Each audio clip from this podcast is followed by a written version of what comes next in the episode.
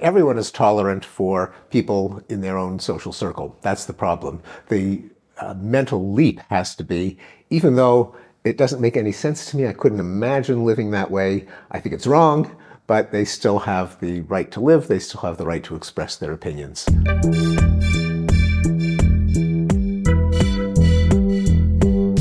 Willkommen beim Studio Schweizer Monat, dem Podcast des Schweizer Monats, der Autorenzeitschrift für Politik, Wirtschaft und Kultur.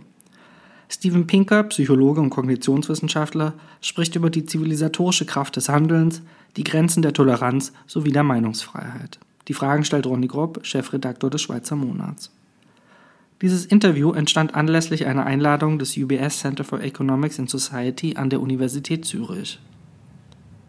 Die Produktion dieses Podcasts wurde unterstützt von PMG Investment Solutions und Reichmut Co. Privatbankiers. Doch jetzt direkt ins Gespräch. Mr. Pinker, for me, tolerance means enduring the expression of views I do not agree with. What is your definition of tolerance? Well, I don't. I don't like um, def defining terms because it means whatever people mean by it when they use it. Um, certainly in the, in the, intellectual sphere, that would be a good uh, definition of tolerance. There's also tolerance in terms of people living together in the same country. Yes. Um, but yes, that, that's, uh, that's probably the uh, definition that is quite relevant today. Werden Sie jetzt Mitglied beim neuen Schweizer Monat, dem Medium für Macher und Denker. Als Mitglied erhalten Sie viermal jährlich das neue Printmagazin Q und haben Vollzugriff auf alle Online-Inhalte auf unserer Webseite. Wir laden Sie zudem monatlich zur Veranstaltung mit namhaften Gästen ein. Weitere Informationen finden Sie auf schweizermonat.ch. In my view, the general population has become very tolerant uh, towards other opinions and lifestyles uh, if you compare it to, to the last uh, 50 years or, or, 50 years ago. So, but uh, uh, even people in woke circles at university seem to embrace tolerance. They push inclusivity uh, and diversity. On the other hand, these same circles are enforcing cancel culture, are suppressing other opinions. So, in your view, how does this even fit together? Yeah, it's easy to tolerate people just like you. or people in your culture, your subculture. But you put your finger on it. It's not clear how much tolerance there would be, for example, for uh, a, um, a, conservative uh, political position or say a uh, fundamentalist Christian lifestyle. So there's uh, everyone is tolerant for people in their own social circle. That's the problem. The uh, mental leap has to be, even though it doesn't make any sense to me, I couldn't imagine living that way. I think it's wrong, but they still have the right to live. They still have the right to express their opinions. So, how do you see the universities uh, these days? Uh, if you look at topic of woke not, not so good. And I speak from a university that was just recently rated in last place among 248 American universities. That is also the, perhaps the world's most famous university, Harvard University, my employer. And there is an organization in the United States that I support, the Foundation for Individual Rights and Expression, which ranks universities in terms of both the attitudes towards students. Do they think it's okay to use violence to shut down what they consider to be a dangerous speaker? Mm-hmm. And does the campus engage in intellectual repression, like disinviting controversial speakers or removing people from courses if there's controversial uh, content? And Harvard University, world's most famous, last place with a score of zero. Zero. Okay. So I'm I'm I'm uh, working. So the the and uh, uh, so the answer is not too good. Uh, I'm part of a group of professors at Harvard that is pushing back against that. We have founded a new Council on Academic Freedom at Harvard, and we have met with the, our new president and with our new dean, and uh, we are going to be active in supporting people who have been canceled, in um, applying uh, policies that the university already has for academic freedom, mm. but everyone has forgotten about. Yes. And in, in uh, and hopefully changing some policies, starting with uh, we would like to have the university adopt what are called the Kalven principles, mm. K A L V E N. No relation to uh, your, your, your, countryman, John Calvin. Okay. Uh, and this is that universities should not take public statements on uh, controversies and issues of the day. That is, if there's a, a killing, a war, a uh, police shooting, universities should not issue a statement on their official opinion. Now, um, this has been especially in the news in the last month because uh, although Harvard and, and, many other universities has a long history of issuing statements, say when there was uh, the um, killing of George Floyd, an African American, by a white policeman in Minneapolis, universities all issued a statement on uh, how horrendous this was. But then when 1,400 Jews were uh, massacred by Hamas, the universities were silent. Mm-hmm. Uh, in, in the case of Harvard, the, uh, the president issued a statement um, not really mentioning the, the 1,400 Jews, just saying that she was against violence on both sides. Um, she was uh, severely criticized uh, came out with a second statement, criticized for that, then came out with a third statement. Uh, we on the council think that uh, in, that that presidents could stay out of trouble and could promote academic freedom and tolerance if the university was the um, the forum for discussion, debate, deliberation, but did not itself take one side or another.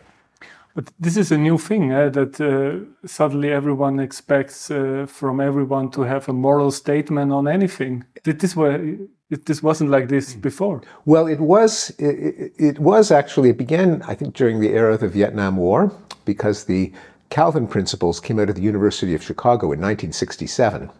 So already it was an issue uh, back then, and we're talking, you know, 55 years. Mm -hmm. So it's not not new, but it, I think you're right though that it has increased. Mm. So, in general, is tolerance inherent in human nature or is it a human achievement? I, I would say it's a human achievement. Yeah. I think what's, uh, what's natural is that to think that the people who disagree with me are, uh, are, are, dangerous, are, uh, are foolish, and they should be suppressed for the common good. Mm -hmm. That's the natural reaction. Mm -hmm. Tolerance, um, the idea that even if I disagree with someone, they have a right to express their opinions, let alone uh, exist and not be killed, is a. Uh, I think it is an achievement of the of the Enlightenment, mm-hmm. um, you know, and the, and the scientific revolution. There were predecessors in ancient Greece, of course, but um, but it, it is not a natural uh, principle, and it, it uh, like Sisyphus, it we constantly have to push mm-hmm. that rock yeah. up the hill. Mm. In 2018, you called identity politics an enemy of reason and enlightenment value. Uh, is really identity politics a huge enemy of that? Well, yes, and I'm I'm referring not only to the huge polarization, especially in the United States, that makes it you know, impossible for the government to, to do anything, mm -hmm. but also experiments that show that um, political identity interferes with reasoning. And I'll give you a couple of examples. You take a policy like policy for healthcare, and you tell people in the United States, this is from the Democratic Party, the left of center party. Um, people on the left will say, great policy, this is a great way to save money, make people healthier. People on the right say, oh, terrible policy, a waste of money, people will get sicker you present the same policy and you just say, this came from the Republican Party, the right wing party, and people's reactions are, are flipped. Same policy. So that's one exa- example. Another example, you give people a, a logical syllogism from you know, Logic 101, freshman logic. You know, if A, then B, A, therefore B. If B, if the conclusion is one that is uh, uh, congenial to a, a left wing position, then even if the syllogism is invalid, if it commits a fallacy, like the fallacy of affirming the consequent, you ask them, is this logically sound? Does the conclusion follow from the premises? They'll say yes, as long as they want the premise to be true. Mm-hmm. Now, of course, and conservatives uh, say will spot the fallacy. Now, of course, it's not that conservatives are logical and and, and, leftists are illogical because if you then have another syllogism where the conclusion is congenial to a right wing position, then it flips. Now the, the left wingers are the logicians and the right wingers commit the fallacy. Yeah. I'll give you a third example mm-hmm. is if you give people uh, the result of a hypothetical study, and you show them data that uh, come out of the uh, what the social scientists found. You say, does it support the conclusion? And the conclusion might be, say, in the United States, gun control, very po- polarized issue. Um, uh, does it show that gun control works? And same numbers, people on the left will say that uh, the study is sound if the results uh, seem to show that gun control works. People on the right, the other way around. You just change, have the same numbers, change the wording, and then the opinions differ. Mm. And even people who are mathematically sophisticated mm. will commit basic statistical errors. They'll forget to control for the overall proportion or base rate if the conclusion con- uh, is consistent with the position they hold uh, in mm. the first place. So these are laboratory studies that confirm the impression of people who read the news that polarization mm. gets in the way of rationality. Mm. So we fight all the time these days, uh, but we have, uh, as a society, achieved uh, immense progress of individual liberties and living conditions thanks to the values of uh, enlightenment. So um, my, my uh, view is that the left does not really acknowledge this immense progress of these last 200 years. Why not? Yes, as I like to say, progressives hate progress. because uh, I, well, and by the way, I should add that there is a, a, a strain of conservatism, a, a, kind of reactionary conservatism that also hates progress. Yeah, yeah. Uh, so it's not just the left. It would seem to vindicate uh, kind of the establishment, liberal democracy, regulated markets, uh, regulated capitalism.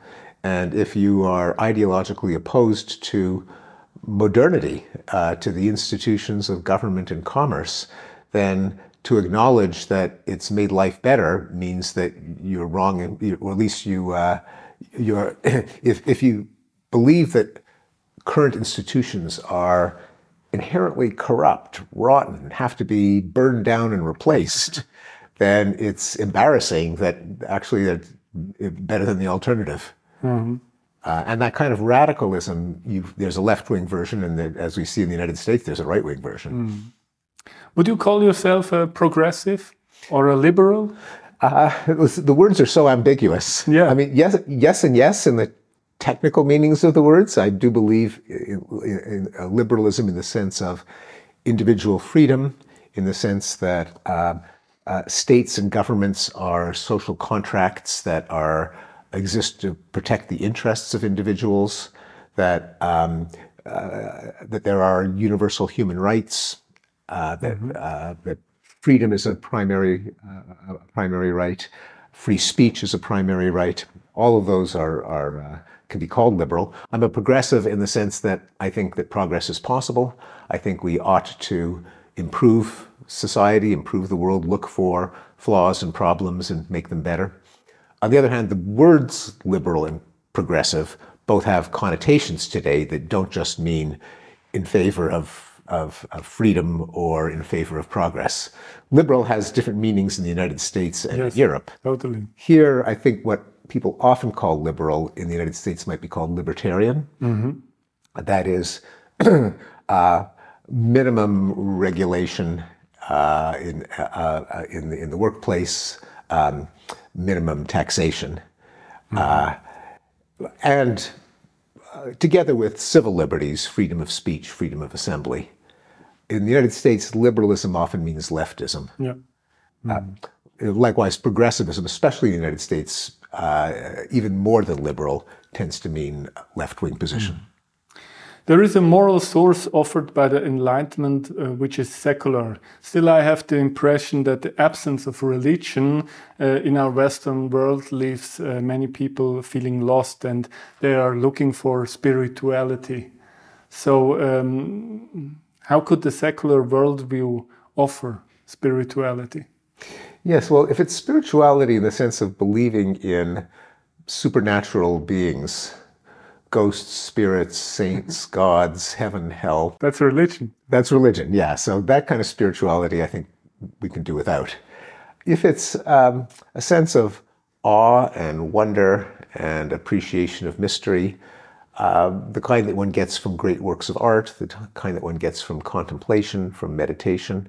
Um, that would be a valuable thing, and I think it would be good if we had uh, promotion of art forms, of, of voluntary associations that allow people to appreciate that. Also, one of the things that religion delivers that is very healthy is just uh, uh, community organizations, times and places where people get together, they make friends, they make contacts, they, uh, their kids meet each other. And it, it is true that we, churches and synagogues had that role. As people fall away because they just can't, they can't go with the God stuff, then they're also losing out on the, uh, the community. Hmm. So back to progress, human uh, ingenuity is uh, the ultimate resource. So with enough of it, we can eliminate uh, every bottleneck. I think. Will AI help us with that? Uh, yeah, I think it could. Um, it's uh, that the um, just as computers since the 1950s have taken over tasks that are um, the human mind has trouble with, looking up information, mm -hmm. doing calculations, doing simulations. Uh, I see it as a continuation of that that process. Uh, there are many things that the human mind can't do very well, integrating uh, information from multiple sources to come to a decision. Say there's a, a, lot of symptoms that a patient has. The patient also has a unique genome. Uh, patient also has a unique history of, of metabolism. Um, the the patient belongs to a particular ethnic group, particular age, particular sex, no human doctor can integrate all that information and make the best possible diagnosis. I think there's enormous scope for artificial intelligence to improve human decision making. Um, digesting a large scientific literature, mm-hmm. uh, no human can read all the papers on a given mm-hmm. topic. Um, there are a lot of jobs that are dangerous and boring Mm-hmm. If we had robots that replaced humans, that would be a, a benefit mm-hmm. to humanity. Did you try out ChatGPT, for example, already? Oh, everyone's tried out Chat. Uh, sure. Yes, I have. Uh-huh. Yeah, you use it already for I, work? Rarely. Rarely. Uh, Me too. I certainly don't use it to generate prose. Mm-hmm. Um, but as I had hopes for as an intelligent search engine, because existing search engines, at least traditionally, run on text, not ideas. If you want to search for an idea, not a string of words, there's at least a promise that they will mm-hmm. do better. The problem is that they make stuff up. So I never know whether to trust them. Yeah. So what good is that if it gives me a result and maybe it exists, maybe it doesn't exist? Yeah. And I think that it, there, there's a systematic reason. And as a, as a cognitive scientist, this is a topic that interests me because I'm interested in how the hum, human intelligence works, natural intelligence, and throughout the history of cognitive science, there's been a conversation between cognitive psychology and artificial intelligence. Mm-hmm. Because artificial intelligence tells you what the whole space of possible minds uh, can be. Mm-hmm. And so you can say which of those is implemented in the human brain. And it can make theories in cognitive psychology more precise, more uh, quantitative. So I'm interested in possible differences between um, natural intelligence and artificial intelligence. And one of them, which ChatGPT lays bare, is that ChatGPT and other large language models work by a particular technique. They absorb statistical patterns out of massive amounts of text. Now, maybe humans do something like that. We're exposed to a lot of text. On the other hand, to train a human child on a data set the, that's comparable to GPT would take about 30,000 years. Mm. So clearly, human children uh, are, are you know, much quicker in, in learning. And I, I have argued that there is a human capability that ChatGPT approximates but doesn't get exactly. And that is we have ideas, statements, uh, propositions. Uh, we know that there are people, there are places, there are things, there are actions, there are times. Um, GPT doesn't have that, believe it or not. Mm-hmm. Uh, it just has associations, things that tend to appear together, it will reproduce. Uh, whether or not they actually occurred. But there's actually nothing in GPT that actually corresponds to the man crossed the street on Thursday, uh, October 12th. Um, w- that's what we think about. We think about people and places and things and events. And that's why the large language models are so vulnerable to what they call hallucinations. They mash together things that often oc- occur in proximity in the same text, but don't necessarily correspond to any particular fact. Now, I think there could be an artificial intelligence that, like the human mind, or at least like the way I think of the human mind, has statistical associations, but also has propositions, facts, ideas about people, places, things, events, times. I think that could be uh, potentially uh, both bring the advantages of the large language models, that is, uh, be aware of massive amounts of information and patterning, but also not make these uh, blunders of fact. So you, Yuval Noah Harari calls money the pinnacle of human tolerance. Money? Money, money. Okay, yeah. As it does not ask about religion, gender, race, age, or sexual orientation. How do you see uh, money, and uh, or or how uh, what do you think about uh, permissionless money like Bitcoin? Oh, yes. So that is an idea from the Enlightenment. Many of the Enlightenment philosophers extolled commerce. Uh, for one thing, they were opposing the royal monopolies and charters of the day. Uh, they were uh, also um, spreading the idea, sometimes called uh, doux commerce, gentle commerce, that commerce is a pacifying force because it um, uh, countries that are engaged in trade can find it easier to buy things than to steal them. You know, war is expensive; people get killed. If you just buy it, why bother invading? Um, and you don't kill your customers. Yes. So uh, uh, Immanuel Kant, uh, Adam Smith, many of the Enlightenment philosophers uh, extol this, and, and I think Voltaire said, you go to a bank or a clearinghouse, and there's the Jew next to the Arab, and next to the, the Protestant next to the Catholic, and what do they care? They're engaging in trade. Uh, you know, how many gods they have is irrelevant. So it is a, an idea, and there is some e- evidence for it that the um, countries that engage in more trade are less likely to go to war. Now, that of course depends on them prioritizing um, well being, affluence over other values like greatness, grandeur, national glory, scripture. Uh, and maybe the exception that proves the rule is that Russia has been willing to undergo financial hardship, being cut off from the world trade, mm-hmm. in order to satisfy the dream of greater Russia and mm-hmm. Ukraine, part of the Russian people. So there's no guarantee that commerce will bring about um, peace and tolerance, but it is a force that pushes in that direction. Mm-hmm. And you also do, you don't care so much about the religion or the worldview of your customer. You don't care at all. Yes, You want to sell something. you want to sell so, exactly. so free trade is very much pacifying and uh, Well, that was the that was one of the ideals of the Enlightenment. People tend to forget that part of the Enlightenment, but it was a, a very big big uh, deal. Um, now, of course, anything can be taken to an extreme, and there can also be you know, greed and uh, rapacity. Um, uh, but if you follow the the the, the um, the, the rules and laws of honest exchange, then it can be a pacifying force. Sometimes people say, you know, what's the first thing they say to you when you go into a store? How can I help you? Uh, it's as long as it's voluntary, everything is voluntary. yes. Then, uh, if you're selling something, you've got to make it worth the while of the person buying it. It's positive sum. Uh, that is, in a voluntary trade, both sides are better off. And we've uh, we've all been through Corona, uh, where, not a lot has been voluntary. right. Yes. So, but in general, do you think that an embrace of tolerance does result result in a flourishing of science and progress? Um, I, I think so, yes. And, and the reason is, uh, and we're talking now about intellectual tolerance. The reason is that um, no one's infallible. Um, no, no one is omniscient. The, we're imperfect humans, we're, we're, we're primates. How do we manage to know anything? It's not because you've got one genius who just thinks hard and figures it all out, or an angel gives them the truth.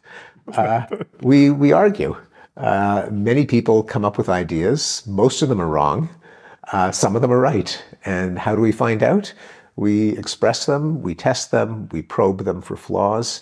If you disable that process by saying some ideas may not be expressed, then you're almost guaranteed to lock yourself into error.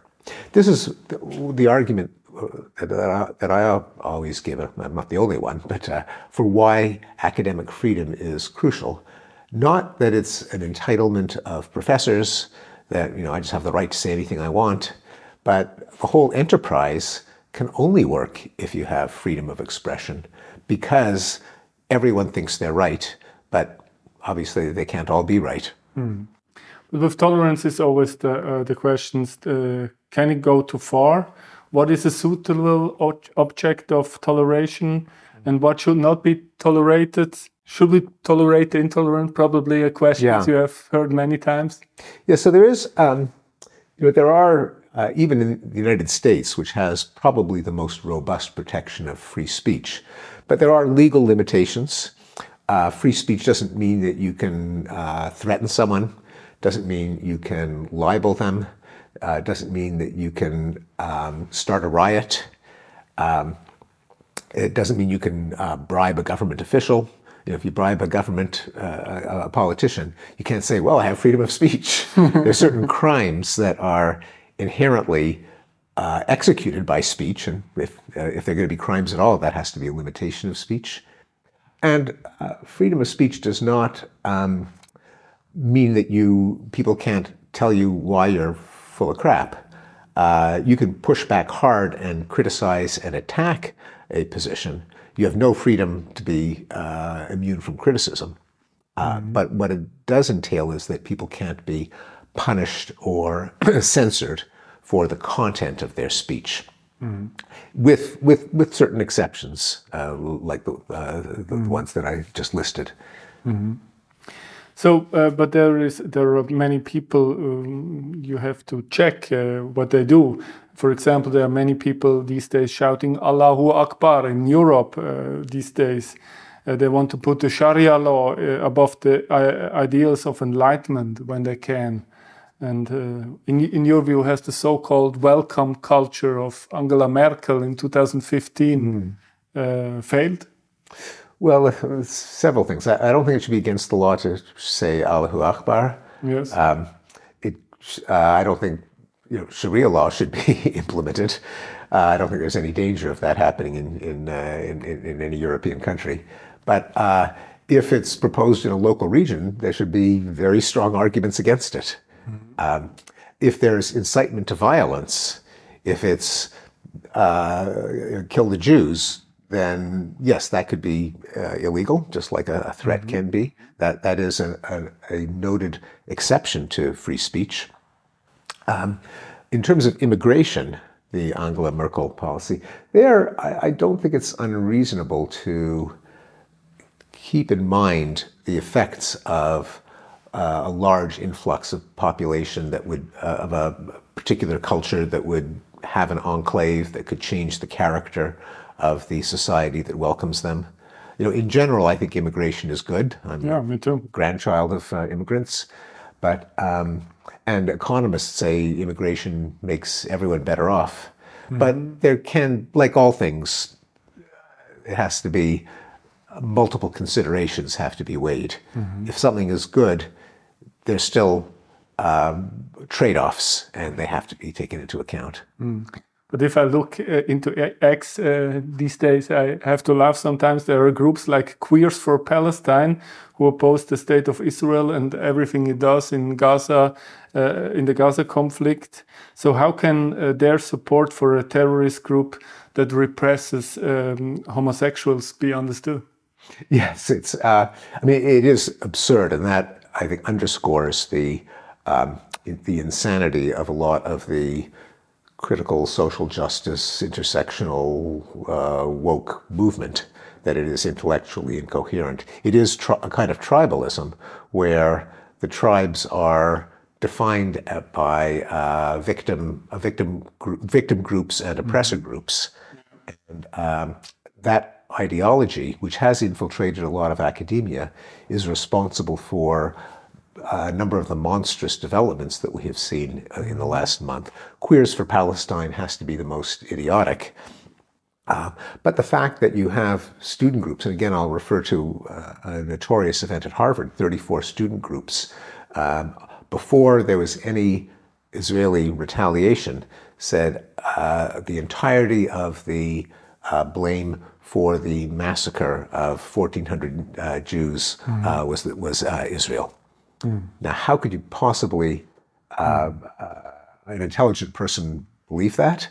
Mm how and how could uh, the the murder of 1,400 people, um, you know, many of them elderly, children, women, uh, lead to anti-Semitism, lead to antipathy against the victim group instead of sympathy with them. It is a an astonishing development of the last four weeks that there's been an outpouring of anti-Semitism after Jews were killed. Mm. Um, and I think the only uh, you know, one explanation is that there is a widespread form of tribalism where Jews uh, in this belief system fall on the side of oppressors because they're, mm-hmm. they're you know, white. Um, and they're you know, colonial colonialist settlers, mm-hmm. um, and uh, that's uh, the only way you can explain this absurdity. Queers for Palestine has been ridiculed, uh, rightly, uh, but it is the the ultimate absurdity because you know, a queer person in Palestine would not last long. Yes. Um, in general, uh, mainstream parties in Germany pride themselves of excluding the AfD, Alternative für Deutschland, of any kind of cooperation. What do you think? Is this a sign of healthy democracy or the opposite? Um, yeah, so there's, um, I mean, in general, I think it would be healthy democracy, but you know, again, there are always trade-offs, and whether there's some possibility of co-opting them, softening them, moderating them.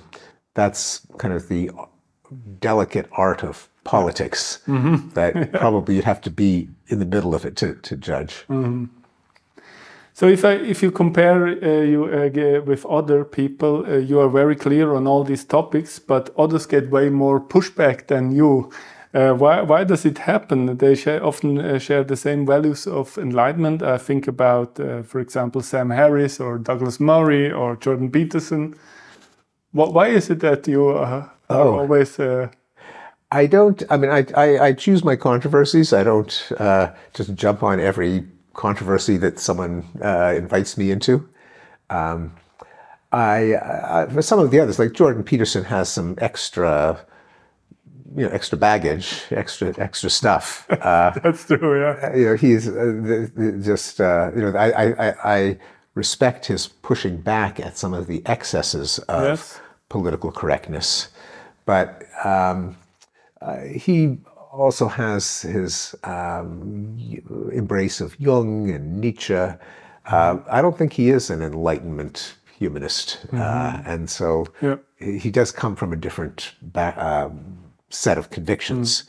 Mm. Uh, and he also takes on needless things. He went on a rant about Sports Illustrated having a fat woman in a swimsuit. Yeah, it's, like, yeah. it's like, why get upset about that? It's like, I think is marketing genius on the part of Sports Illustrated because they everyone's talking about it. Yes, yeah. But uh, putting that aside, but anyway, this is so there are there are extra battles that he fights that I mm-hmm. think are unnecessary. Sam Harris, I'm not sure. I think he he um, was much more uh, clearer and much um, more adamant about some of the inherent uh, uh, problems with with radical Islam in an era in which everyone wanted to stay away from that, mm-hmm. Uh, and he got a lot of enemies when he was arguing against religion in general for being very blunt about um, s- some of the violent tendencies in in uh, Orthodox Islam. Mm-hmm. So he earned some extra enemies. Um, but I, I, am not sure because he is his views are not extreme, uh, but he is fearless. Mm-hmm. But the whole uh, thing has changed. I mean, these days many people are on podcasts. They don't write so much, so many books. Do do you follow these uh, their podcasts, or how do you follow the other intellectuals? Yeah. Has it changed it's, for you? Like if you, I mean, obviously it has. Uh, if you It is, look well, I- back uh, 20 years. Uh, it, it has changed that there's uh, the, the culture is much more um, auditory and visual. Uh, it used to be people would say, "Oh, I I, uh, uh, I I recognize you from your book jacket or from Yeah. you know the New York Times," and now it's, "Oh, I saw you on Joe Rogan," Yeah. or uh, um, you know on this podcast or that podcast.